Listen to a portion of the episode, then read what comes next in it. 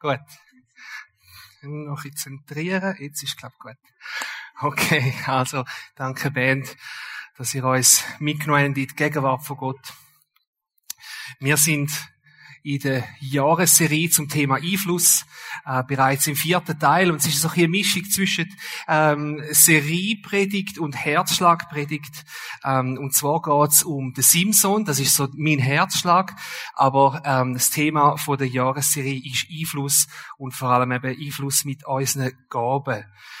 Wir haben vom Nati schon gehört, dass es vor allem jetzt darum geht in dieser Serie, dass wir gemeinsam auch intensiv anschauen, wie können wir mit unserem Glauben und unserem Leben einen Einfluss haben, einen Einfluss auf uns selber, aber vor allem auch einen Einfluss auf die Menschen in unserem Umfeld.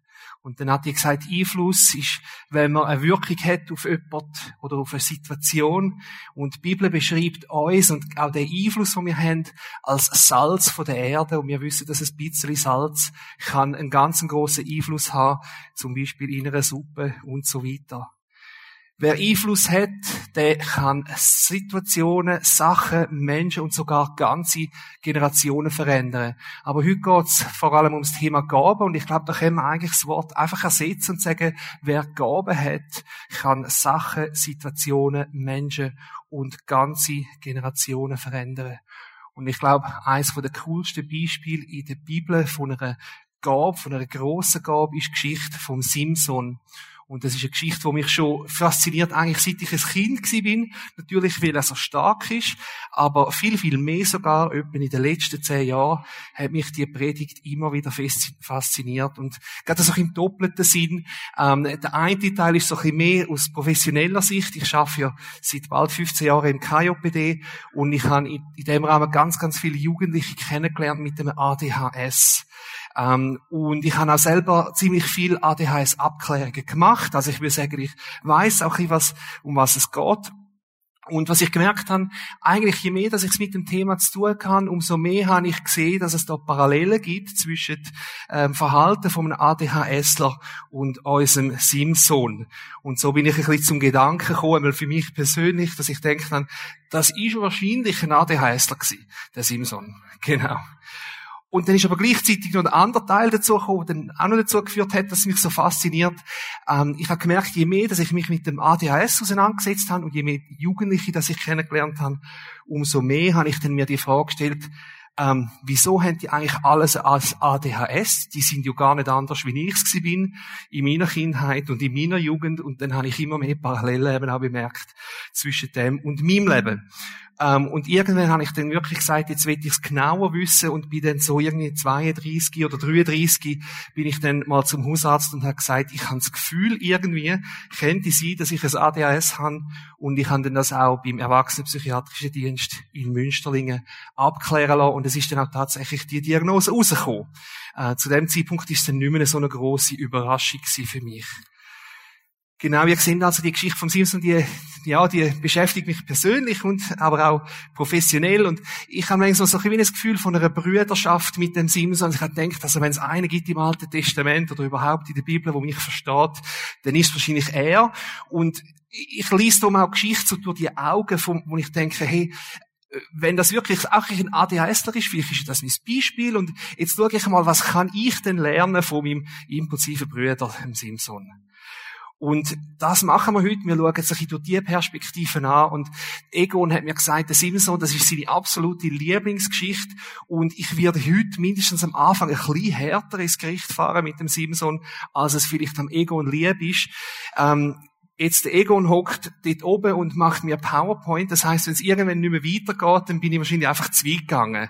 Genau. Aber Geschichte zum Simson, die ist eigentlich relativ einfach, die ist auch nicht wahnsinnig lang. Es ist nur vier Kapitel und sie wird berichtet im Buch von der Richter und es erzählt nicht das ganze Leben vom Simson, sondern es gibt drei Abschnitte und die werden dann so intensiver berichtet. Der erste Teil, das ist Geburt, also dort wird der Simson angekündigt. Der zweite Teil ist, wo er äh, eine Frau heiratet, eine Philisterin und dann nachher auch der ganze Rache und Feldzug, wo nachher ist. Und dann der dritte und letzte Teil, dort ist, wo er von der verraten, äh, verraten wird und wie er sich am Schluss dann auch an den Philister rächen tut. Der erste Teil von der Ankündigung, den mache ich jetzt bewusst ein bisschen kürzer, ähm, aber einfach so ein bisschen zum sagen, wo es anfängt. Es ist ungefähr 1000 Jahre vor Christus, wo äh, die Israeliten wieder einmal nicht gemacht haben, was sie hätten sollen. Sie haben Zeug gemacht, wo Gott nicht gefallen hat. Und er hat denn das erlaubt, dass die Israeliten für 40 Jahre unterdrückt worden sind von den Philister. Aber wie er es vorher auch schon äh, vielmal gemacht hat, hat er bereits einen Richter vorbereitet, wo sein Volk dann sollte befreien. Und zu dieser Zeit hat es eine Frau gegeben, die ist verheiratet gewesen, aber sie ist unfruchtbar gewesen, also sie hat kein Kind können haben. Und zu ihr ist ein Engel gekommen und er hat die Geburt von Simson angekündigt. Und das hat dann so tönt. Denn der Sohn, den du bekommst, wird schon im Mutterleib Gott geweiht sein. Er wird beginnen, Israel von den Philistern zu befreien. Und der wichtige Teil ist, dass er eben Gott soll geweiht sein, sein ganzes Leben. Und das ist dann mit speziellen Regeln gekommen. Schon für die Mutter während der Schwangerschaft und nachher auch für den Simson. Und zwar erstens, dass er kein Alkohol darf trinken. Zweitens, dass er nichts Unreins darf essen. Und das dritte, dass er niemals seine Haare darf schneiden. Und es ist dann auch genau so gekommen, wie es der Engel angekündigt hat. Äh, die Frau ist schwanger worden sie hat den Sohn bekommen und ihm Simson gesagt. Und dann hören wir recht lang nichts mehr. Es geht dann, man schätzt, vielleicht etwa 20 oder 25 Jahre später erst, geht es wieder weiter und wir hören einen zweiten Ausschnitt über das Leben von Simson. Und dort wird es interessant, weil dort hören wir mehr über ihn als Person. Also die Story fängt so an, er ist in einer Ortschaft den Philister in Timna, das ist, ist ein Dorf oder eine Stadt, auf jeden Fall auf dem Gebiet den Philister und hat dort eine Frau gesehen, die ihm gefallen hat und er ist dann zu seinen Eltern gegangen und hat gesagt, die Frau gefällt mir, organisiert das für mich. Und das ist schon mal die erste spezielle Situation gewesen, weil es ist klar gewesen eigentlich, dass die Israeliten sollten keine, beziehungsweise dürfen keine Frauen oder Männer außerhalb vom Volk Israel heiraten. Und das haben seine Eltern natürlich auch gewusst und haben ihm gesagt, hey, gibt's denn keine andere Frau in unserem Stamm oder im Volk wenigstens, äh, wo du kannst als Frau nehmen. Du musst doch nicht zu den Philister gehen, zu diesen unbeschnittenen Heiden und dir dort eine Frau holen. Und dann steht, doch Simson blieb hartnäckig. Ich will sie und keine andere. Sie gefällt mir. Seine Eltern wussten nicht, dass der Herr dabei seine Hand im Spiel hatte, weil er den Philistern schaden wollte. Da steht also, obwohl der Simson etwas gemacht hat, was eigentlich nicht erlaubt gewesen wäre, Gott hat aber die Hand im Spiel gehabt und er hat das wollen nutzen. Und das heißt, wir müssen das, was jetzt nachher kommt, die Heirat und nachher der ganze Feldzug, wirklich auch als ein Teil von Gottes Plan verstehen. Es ist dann also so gegangen, die Eltern haben nicht nachgegeben und sie sind auf Timna gereist, um eben die Ehe dann zu vereinbaren. Und sie sind unterwegs gewesen, der Simson ist ein bisschen abseits gelaufen, ähm, und dort ist er auf einen jungen Leu getroffen und der Heilige Geist ist über den Simson gekommen und er hat den Leu packt und zerrissen, als wär's ein kleiner Geist gewesen, steht in der Bibel. Ich weiß nicht, wie das ist, zum kleinen Geist verrissen, aber offensichtlich einfacher. Genau. Die Eltern hat aber nichts erzählt und sie sind weitergelaufen. Sie sind also zu, denen, zu dieser Familie gegangen. Sie haben das Ganze vereinbart und sind dann nachher wieder heimgekehrt. Und es Weile später, wir wissen nicht wie viel später, vielleicht ein paar Monate, höchstens ein Jahr nimmt man an, ist dann eigentlich die Zeit gekommen von dieser Heirat und sie sind wieder losgereist von Judäa in das Timna. Und unterwegs hat dann der Simson einen Abstecher gemacht, er hat sein Leu anschauen. Und was er dann gefunden hat, ist das Kadaver, also der tote Leu. Und in dem Kadaver innen hat es einen Bienenstock gehabt mit Honigwaben. Und er hat dann die Honigwaben rausgenommen und den Honig gegessen. Den Eltern hat er dann nichts gesagt, ähm, ist mit ihnen weitergelaufen und er hat dann auch den Eltern noch ein bisschen von dem Honig gegeben zum Essen. Und was ich speziell finde an dieser Geschichte ist, dass der Simson jetzt etwas gemacht hat, was er nicht hätte dürfen, nämlich er hat etwas Unreins gegessen. Und zwar ist der Honig selber natürlich nicht unrein, aber er ist aus einem Kadaver gekommen, von einem toten Tier, und durch das ist der Honig ganz sicher unrein worden. Und ich glaube auch, dass er es gewusst hat, was er macht. Weil der Eltern hat er den Honig zwar gegeben zum Essen, aber er hat ihnen nicht gesagt, wo das es herkommt. Und ich glaube, mit dem hat er die Eltern relativ bewusst eigentlich etwas Unreins essen lassen. Ähm, nur haben sie nicht gewusst davon. Auf jeden Fall geht's weiter. Sie äh, kommen also an in Timna für die Hochzeitsfeier. Und der Simson, der kommt 30 junge Philister über als Trauzeuge. Das sind dann so zum Party machen wahrscheinlich miteinander. Und er hat dann am ersten Tag von dieser Hochzeitsfest oder Hochzeitswoche hat er dann ein Rätsel gestellt und hat gesagt, ihr habt eine Woche Zeit, um das Rätsel zu lösen. Wenn ihr es löst, dann gebe ich euch allen je ein wertvolles Gewand, also 30 wertvolle Gewänder. Wenn ihr es nicht lösen könnt, dann komme ich von euch je ein wertvolles Gewand über. Und das Rätsel ist dann das folgende gewesen. Da fragte Simson, was bedeutet das? Von dem, der frisst, bekam ich zu essen, und der Starke gab mir Süßes. Das Rätsel ist natürlich eben vom Leu und dem Honig, den er aus dem Leu rausgenommen hat. Aber eigentlich ist ja das gar kein richtiges Rätsel. Das ist nicht etwas, wo man draufkommen kann, wenn man ein bisschen logisch denkt. Das kann eigentlich gar nicht gelöst werden. Und die 30 Brut, Brutführer haben es dann natürlich auch versucht, haben es nicht können lösen. Schlussendlich sind sie dann zu der Frau gegangen vom äh, Simson und haben gesagt, äh, du musst herausfinden, was das Rätsel ist. Wenn es nicht machst, verbrennen wir dich und deinen Vater und die ganze Familie. Die ist also unter Druck gestanden gestanden und hat dann das auch versucht, ähm, den Simson zu überreden mit Tränen und Heulen und du liebst mich nicht, du hassest mich und so weiter. Und sie hat, so steht, die ganze Festwoche gekühlt und gefleht, bis Simson am letzten Tag, am siebten Tag, dann nachgegeben hat. Natürlich ist dann die, seine Frau sofort zu den Philister, hat nicht die Lösung erzählt. Sie sind mit der Lösung zurückgekommen und der Simson, der hat aber genau gewusst, dass die Antwort von seiner Frau bekommen haben. Und jetzt geht ein ziemlicher Feldzug los vom, äh, vom Simson gegen die Philister. Und es gibt einen rechts hin und her. Genau darum habe ich es da so aufgezeigt, damit man ein bisschen besser draus kommt. Also auf der linken Seite, da seht ihr alles, was der Simson gemacht hat. Auf der rechten Seite ist dann das, was die Philister gemacht haben. Und wir fangen dort oben links an. Das haben wir ja schon gehört. Also, so ein vielleicht den Start von der Eskalation ist, dass er das eigentlich unlösbare Rätsel stellt. Ähm, die Reaktion für die Philister ist, dass sie die Frau bedrohen und ihn schlussendlich eigentlich austricksen. Genau. Und dann lesen wir, wie es weitergeht. Also, ähm, dann steht, Simson ist vom Heiligen Geist ergriffen worden. Er ist in eine Nachbarstadt gegangen und hat dort 30 Philister umgebracht. Und wir müssen davon ausgehen, das sind reiche Philister gewesen, weil es haben ja müssen schöne Gewänder sein. Also er bringt die 30 Philister um, nimmt ihre Kleider und bringt die zurück zu den Brutführern. Der Simson ist immer noch stinksauer, weil er betrogen worden ist und er geht wieder heim zu seinen Eltern. In der Zwischenzeit haben dann äh, die Eltern von dieser Frau die weiter verheiratet an einen von den Brutführern. Und wir wissen nicht, wie lange, dass der Simson sauer war, aber irgendwann hat er das Gefühl gehabt, okay, jetzt geht's wieder und ist wieder zurück auf Timnah seine Frau besuchen. Und dort hat er herausgefunden, es ist gar nicht mehr seine Frau, sie ist weiter verheiratet worden und dann wird er richtig sauer und er schwört dann auch, jetzt räche ich mich. Und dann ist dann eben die spezielle Geschichte, er fängt äh, 300 Füchse, tut sie äh, als Bärli immer zwei zusammenbinden und tut so eine brennende Fackel an ihre Schwänze machen und dann jagt er die Füchse in die Felder.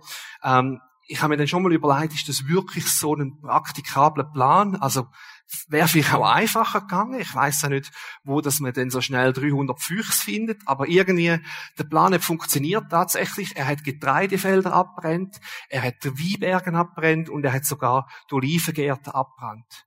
Und dann ist es weiter, jetzt sind natürlich die Philister stinksauer und sie verbrennen die Frau vom, äh, vom Simson und ihren Vater. Der Simson ist jetzt auch wieder sauer, er geht und schlägt alle Philister zusammen. Und es steht in einer anderen Übersetzung, er hat allen Bein gebrochen, Bein und Hüfte. Ähm, nachher, wo er es zusammengeschlagen hat, haut er ab und hängt es Weile lang in einer Höhle um. Philister, die sind aber noch nicht ganz fertig gewesen, die sind auch immer noch sauer auf ihn. Und die haben in der Zwischenzeit ein Heer gesammelt und sind in Judäa einmarschiert, um den Simson zu suchen.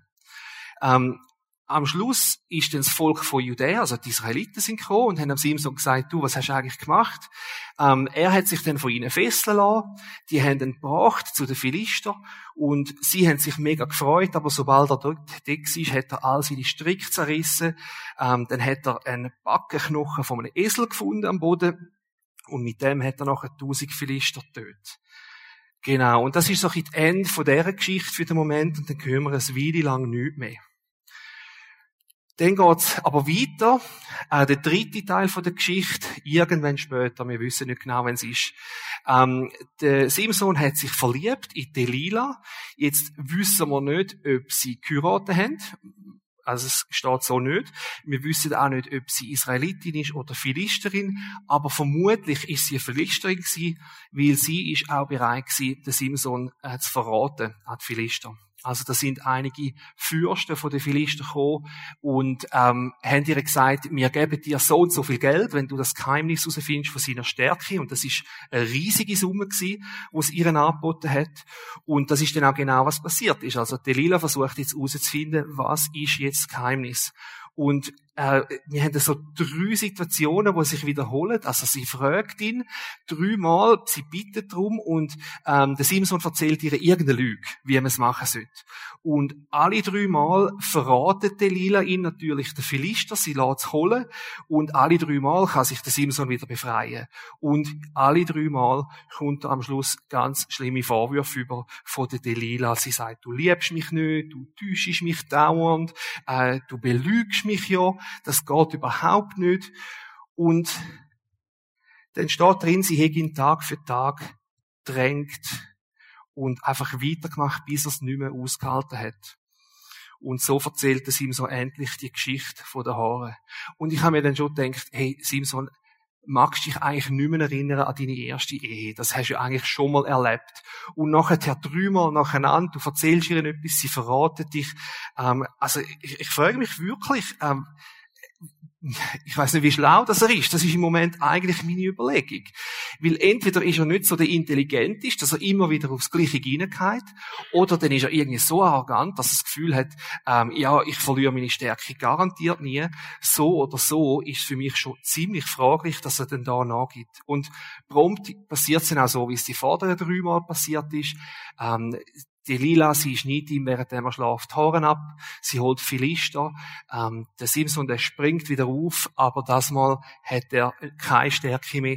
Die Philister, die können ihn gefangen nehmen. Sie stechen ihm die Augen aus und sie werfen ihn in ein Gefängnis, wo er jahrelang äh, an so einer Mühle muss Mühle drehen. Und dann hören wir ein paar Jahre nichts mehr. Ähm, wir wissen, er ist im Gefängnis, er ist dort am Arbeiten. Irgendwann haben die Philister ein grosses Fest im Tempel von ihrem Gott, das ist der Gott Dagon gewesen. Und sie haben dort Schlachtopfer gebracht, sie haben, äh, sind Loblieder gesungen. Und irgendwann sind sie so richtig in Stimmung gewesen und haben gedacht, okay, jetzt holen wir den Simson, äh, und führen ihn ein bisschen vor. Und das haben sie dann auch so gemacht. Sie haben ihn bespottet, sie haben ihn ausgelacht, ähm, und sie haben ihren Gott Dagon gepriesen, weil er der Stärker ist, und ihm Lieder gesungen, und der Simson, der steht einfach so dort. Und was man dann lesen, ist, dass der Simson noch einmal zu Gott betet. Und er sagt, Herr, mein Gott, erinnere dich an mich, gib mir noch dies eine Mal so viel Kraft wie früher. Ich will mich wenigstens dafür rächen, dass sie mir die Augen ausgestochen haben. Also er bettet da Gott. Dann fasste Simson die beiden mittleren Säulen, auf denen das Dach ruhte, mit der rechten Hand und der linken Hand, und dann stemmt er sich dagegen, und er sagt noch, sollen Philister mit mir sterben. Er stoßt sich also mit voller Kraft an diesen Säulen, und dann steht, das Gebäude brach über den Philistern und ihren Fürsten zusammen. Und äh, es ist noch gestanden, sie sind mindestens 3000 Leute in dem Tempel gewesen. Ähm, und es steht, dabei riss Simson mehr Menschen mit in den Tod, als er in seinem ganzen Leben getötet hatte. Die Geschichte hört also eigentlich mit dem tragischen und heroischen Tod von Simson auf. Und für mich ist es immer so eine Heldengeschichte gewesen, aber je mehr, dass ich mir angefangen überlege, habe ich das Gefühl gehabt, irgendwie, das könnte man doch besser machen. Ähm, und ich bin da durch und ich habe dann mal aufgelistet, was er da alles falsch macht und die Sünden und die Eigenschaften. Und ich habe gemerkt, es ist für mich immer schwieriger geworden, zum den Simson irgendwie noch schön reden. Und ich habe auch Gefühl, die Bibel ist recht brutal ehrlich. Also es ist eigentlich wie von seinem Leben sind drei Abschnitte gezeigt worden. Der erste, mit dem hat er nichts zu tun gehabt, das ist Geburt gewesen, und dann zwei andere Abschnitte. Und eigentlich zeigen so ziemlich seine schlechtesten Eigenschaften auf. Und wenn man sich die Eigenschaften anschaut, dann sieht man, dass er ziemlich impulsiv ist, recht unbeherrscht. Ähm, vielleicht sogar ein bisschen dumm, da bin ich mir nicht so sicher, einmal arrogant auf jeden Fall. Und anstatt dass er sein Volk leitet, läuft er dauernd der Frauen an. Und er ist von seiner Lust getrieben und er ist auch Gott nicht gehorsam. Er provoziert, er spielt Spiele und ich habe das Gefühl, er flirtet auch die ganze Zeit mit dem Desaster irgendwie. Und was man sehen, eigentlich bis zum Schluss von seinem Leben zeigt er, wie egoistisch und rachsüchtig das er ist. Eben genau auch in dem Gebet, wo er Gott noch einmal um, um Kraft bittet, bittet er nicht Kraft zum Volk befreien oder Gott dienen, sondern er sagt, ich will mich rächen, weil mir haben die Augen ausgestochen. Also für ihn ist bis zum Schluss das Hin und Her, oder? Sie machen etwas, er rächt sich und so weiter. Und dann habe ich gemerkt, beim Simson gibt es nicht wahnsinnig viele Eigenschaften, die lobenswert sind. Man muss also recht suchen, habe ich das Gefühl. Und wenn ich ganz ehrlich bin, dann muss ich sagen, für mich ist der Simson jetzt einfach aus diesen Augen betrachtet auch noch wirklich ein Held. Also im besten Fall vielleicht ein tragischer Held, aber auf keinen Fall ein Vorbild zum Nachmachen. Und ihr habt es wahrscheinlich auch gemerkt, das ist jetzt vielleicht, äh, bin ich ein bisschen hart gewesen, ich weiß es nicht. Ähm, aber ich habe das Gefühl, die Geschichte vom Simson macht es einem recht leicht, dass man ihn ziemlich gut auseinandernehmen und ein bisschen fertig machen und wer weiß, vielleicht ist es genau, weil ich mich auch mit dem identifiziere, ähm, dass ich das noch mit kritischeren Augen anschaue. Und das sind eigentlich auch die Gedanken gewesen, wo ich, ich habe mir schon seit Jahren überlegt, ich möchte mal eine Predigt machen zu dem Thema. Und ich bin eigentlich nie weitergekommen als der Punkt, wo ich ihn fertig gemacht habe und auseinandergenommen und verurteilt. Und bis vor kurzem bin ich auch wirklich nicht weitergekommen. Und ich habe gemerkt, die Predigt, die ich hatte, die wäre zynisch gewesen, auf jeden Fall, und schadenfreudig, aber auf keinen Fall eine Predigt, wo irgendwie noch eine Ermutigung oder Gnade drin ist. Und das ist auch der Grund gewesen, wieso, dass ich so lange an dieser Predigt umgewälzt habe und weil ich sie nie gebracht habe, weil ich habe gemerkt, es fehlt einfach noch ein Teil. Und ich habe gewusst, der Teil, der fehlt, das ist das Auge von der Gnade, wo Gott hat über diese Situation. Aber irgendwie, äh, ich habe wie so die Lösung nicht gefunden. Und Jetzt, das Coole ist dann gewesen, zwischen Weihnachten und Neujahr habe ich mit einer ganz coolen Gruppe Jugendliche dürfen auf Basel ins Praise Camp, sind noch ein paar andere rum wahrscheinlich.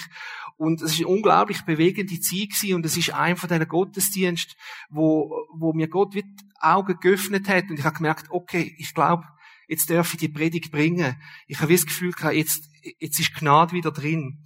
Und was passiert da ist, ist, mir ist wie klar geworden, warum dass ich so heftig urteilt habe über den Simson. Und zwar ist es wirklich wegen dem gewesen, weil ich so viele Eigenschaften in ihm gesehen habe, die ich eben in mir selber auch sehe und eigentlich nicht so gern gesehen.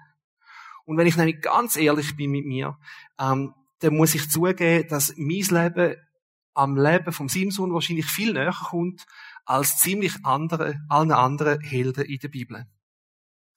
Und darum ist es vielleicht auch so einfach gewesen für mich, zu mir auseinandernehmen. Ähm, aber das Problem ist natürlich gewesen, ich habe dann auch mich selber auseinandergenommen, eigentlich, oder? Ich habe genauso auch mich selber verurteilt. Und bin wie auch nicht weitergekommen, ähm, von dem Punkt an. Und das Erlebnis, das dann so cool war im, im Praise Camp, ist, ich habe wirklich gespürt, dass Gott mit mir redet und jetzt nicht mit einer, äh, mit einer Stimme, so wie ich gehört habe, aber wirklich tief in meinem Herzen ist das so wie der Satz ist gekommen, ähm, du bist auch ein Simson, oder? An mich. Du bist auch ein Simson. Aber der zweite Teil gewesen, und das ist genug. Und, und dort habe ich gemerkt, okay, man kann die Geschichte nicht lösen mit menschlichem Überlegen, weil ich glaube einfach, er kommt zu wenig gut raus. Aber es ist Gott, wo mit seiner Gnade die Situation anschaut. Er ist da, wo die Situation auch noch retten kann.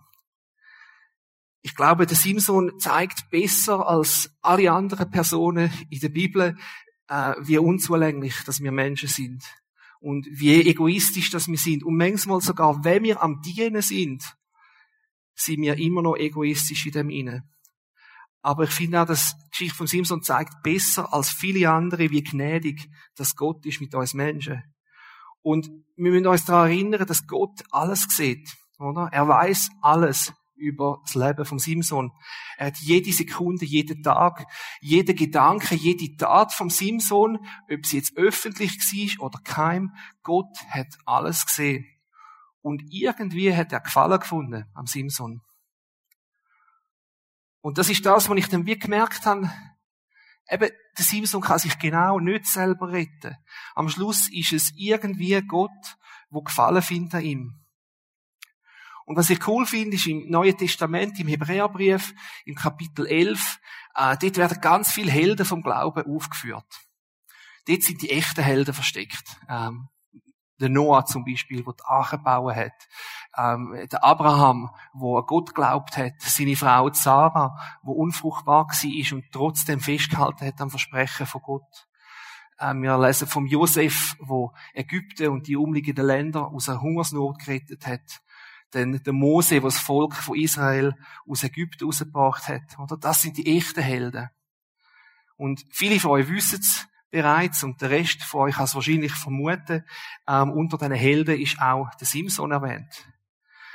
Also im Hebräer Kapitel 11, dort lesen wir, es wären noch viele andere zu nennen. Nur würde die Zeit wohl nicht ausreichen, wollte ich sie alle aufzählen. Gideon, Barak, Simson, Jephthah, David, Samuel und die Propheten. Weil sie Gott vertrauten, konnte er Großes durch sie tun. Sie bezwangen Königreiche, sorgten für Recht und Gerechtigkeit und erlebten, wie sich Gottes Zusagen erfüllten. Als sie schwach waren, gab Gott ihnen neue Kraft. Weil sie sich auf Gott verließen, vollbrachten sie wahre Heldentaten und schlugen die feindlichen Heere in die Flucht. Sie alle haben Gott vertraut. Deshalb hat er sie als Vorbilder für uns hingestellt. Auch der Simson und vielleicht im Rückschluss auch mich, weiß es nicht. Äh, was ich gelernt habe, ist, dass Gott ist ein Gott, der auf die Herzen schaut. Und ich meine, stell dir mal vor, wenn das ganze Leben gefilmt worden wäre von irgendjemandem. Also, dieses Leben ist gefilmt und nachher wird jetzt zusammengeschnitten in eine Kurzversion, wo einfach all die, die schlechtesten Momente drin sind. Ich weiß nicht, was das für einen Film gibt. Oder für eine Serie. Je nachdem. Und ich glaube, so ist die Geschichte vom Simpson, einmal so, wie wir sie lesen, das ist ein Zusammenschnitt von seinen schlechtesten Momenten und von seinen schlechtesten Eigenschaften. Aber was wir daran denken ist, dass Gott sieht ja viel mehr als nur das. Und ich finde, genau dort ist auch Gnade versteckt, oder? Du, ich, wir sind mehr als ein Zusammenschnitt von unseren schlechtesten Momenten. Du bist mehr als deine größte Sünde. Du bist mehr als das größte Versagen. Du bist auch mehr als dein größter Scham. Gott sieht dich durch die Augen von der Gnade und durch die Augen von der Vergebung. Ich glaube, wir Menschen, wir denken häufig so über unsere Gerechtigkeit, so wie eine Waage, oder? Wir, wir müssen einfach mehr Gutes tun als Schlechtes. Und das ist kein Grund, grundsätzlich finde ich es eine gute Idee. Also wir sollten schon mehr Gutes tun als Schlechtes. Aber äh, am Schluss werden aber nicht beurteilt, von welchem dass es mehr ist, sondern Gott beurteilt unsere Haltung schlussendlich. Und Gott ist nicht einer, der uns auf die Waage stellt, sondern er ist einer, der in unsere Herzen schaut und in unsere Haltung hinein. Und sogar dann, weil wir sind teilweise auch in unserem Herzen und in unserer Haltung immer noch egoistisch, sogar wenn wir es versuchen. Und sogar dann noch hat Gott ein Auge von der Gnade über uns. Und das ist das, was ich wie gemerkt habe, wir dürfen den Simson anschauen mit dem Auge von Gnade. Wir dürfen auch unsere eigenen Leben so anschauen. Und wenn man nämlich die Story vom Simson einmal so anschaut, dann sehen wir zwar, dass er ein Leben lang seine Kraft, die er hat, eigentlich für seinen eigenen Vorteil und für seine eigenen Gefühle und seine eigenen Impulse, die er gerade hat, eingesetzt hat. Er hat nicht anderen dient, sondern eigentlich sich selber. Jetzt, wir wissen nicht ganz genau, was durch seinen Kopf gegangen ist, so in dem allerletzten Moment. Äh, wir wissen nicht, was in seinem Herz abgegangen ist, aber Gott weiß es. Was wir wissen, ist, dass er am Schluss eben gleich noch etwas auf die Reihe gekriegt hat. Weil seine grösste Tat, eigentlich die grösste Wirkung, die er am Schluss hat, sein grösster Einfluss, ist in dem Moment gekommen, wo er bereit war, sich selber zu opfern. Und ich glaube, das ist eine wichtige Lektion aus dem Ganzen heraus, ist, dass Simson zeigt uns, dass wir mit Opferbereitschaft mehr für Gott machen können, als wenn wir unseren eigenen Gelüsten nachlaufen. Gaben, die uns Gott gibt, die sind da zum Dienen. Gott gibt uns Gaben, damit wir andere Leute bereichern können, damit wir andere Leute ermutigen können, damit wir segnen können. Du kannst natürlich deine Gaben schon für dich selber nutzen, aber ich bin überzeugt, du wirst nicht glücklich werden dabei.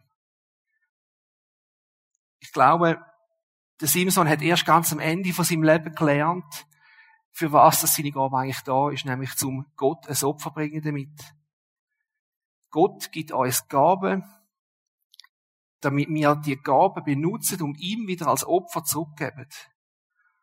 Und ich glaube, in dem Moment, wo der Simson oben steht, und das sagen dann auch verschiedene Leute, die über das geschrieben haben, durch seine Opferbereitschaft, hat er wie auch prophetisch auf den Jesus zeigt, oder? Wo eines Tages, etwa tausend Jahre später dann am Kreuz gestorben ist und sein Leben geopfert hat, um Menschen zu retten.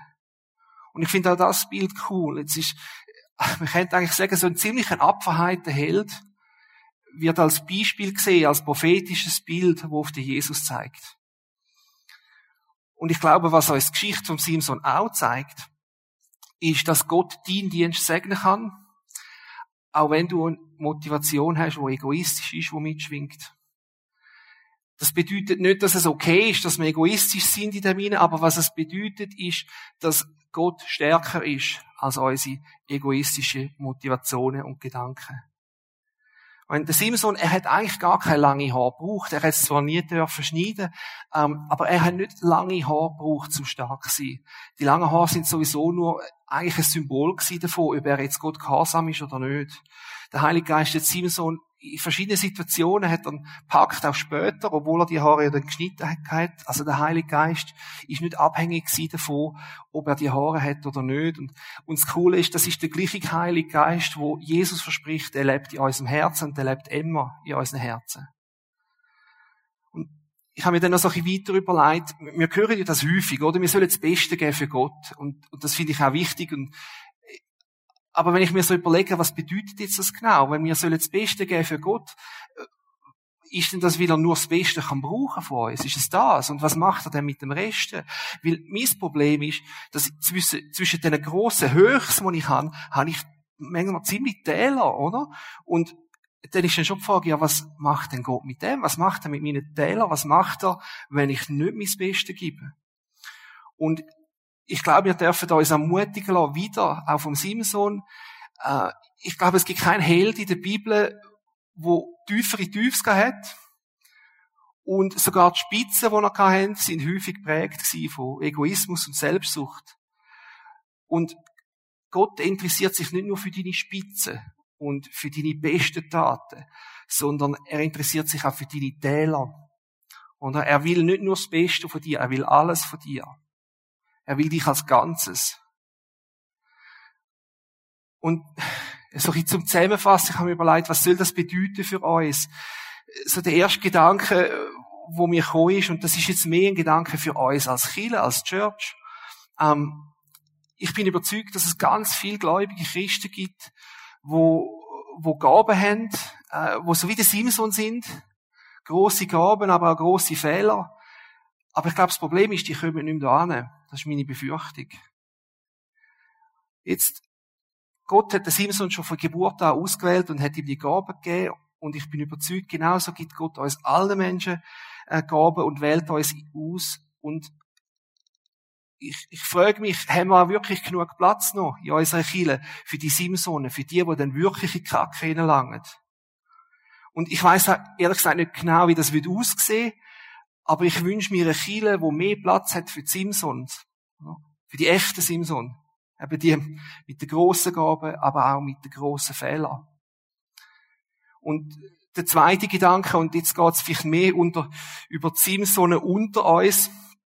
Und ich meine euch nicht alle, sondern wirklich ganz speziell, ähm, rede ich mit dir, wenn du weißt, wenn du wirklich weißt, tief in deinem Herz hinein, äh, du hast eine Gabe von Gott bekommen und du nutzt die nicht für Gott, sondern die nutzt du für dich.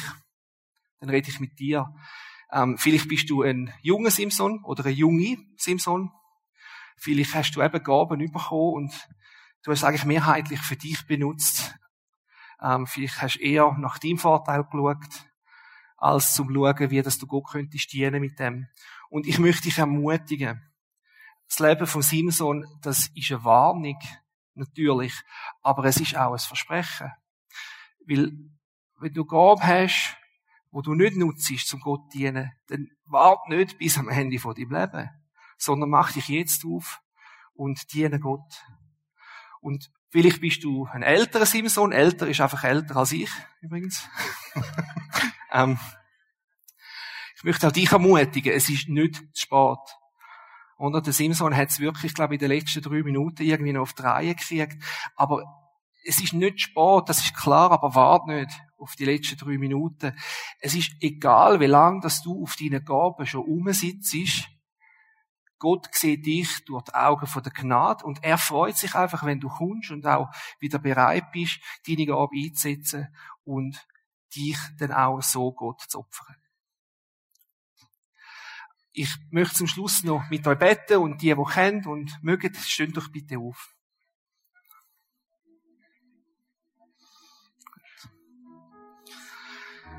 Herr Jesus, ich danke dir, dass du uns in deiner unendlichen Gnade liebst. Trotz all unseren Fehler, unserem Zaudern, unserer Selbstsucht, unseren Zweifel, auch in unserem Egoismus. Der David, der schreibt im Psalm 8, was ist da schon der Mensch, dass du an ihn denkst? Wie klein und unbedeutend ist er, und doch kümmerst du dich um ihn. Und Herr, ich finde es so genial, wir kommen vor dich als so unzulängliche Kinder und wir brauchen deine Hilfe. Und ich möchte dich einfach bitten, dass du unsere Herzen fühlst mit deiner Gnade, die wir so fest brauchen.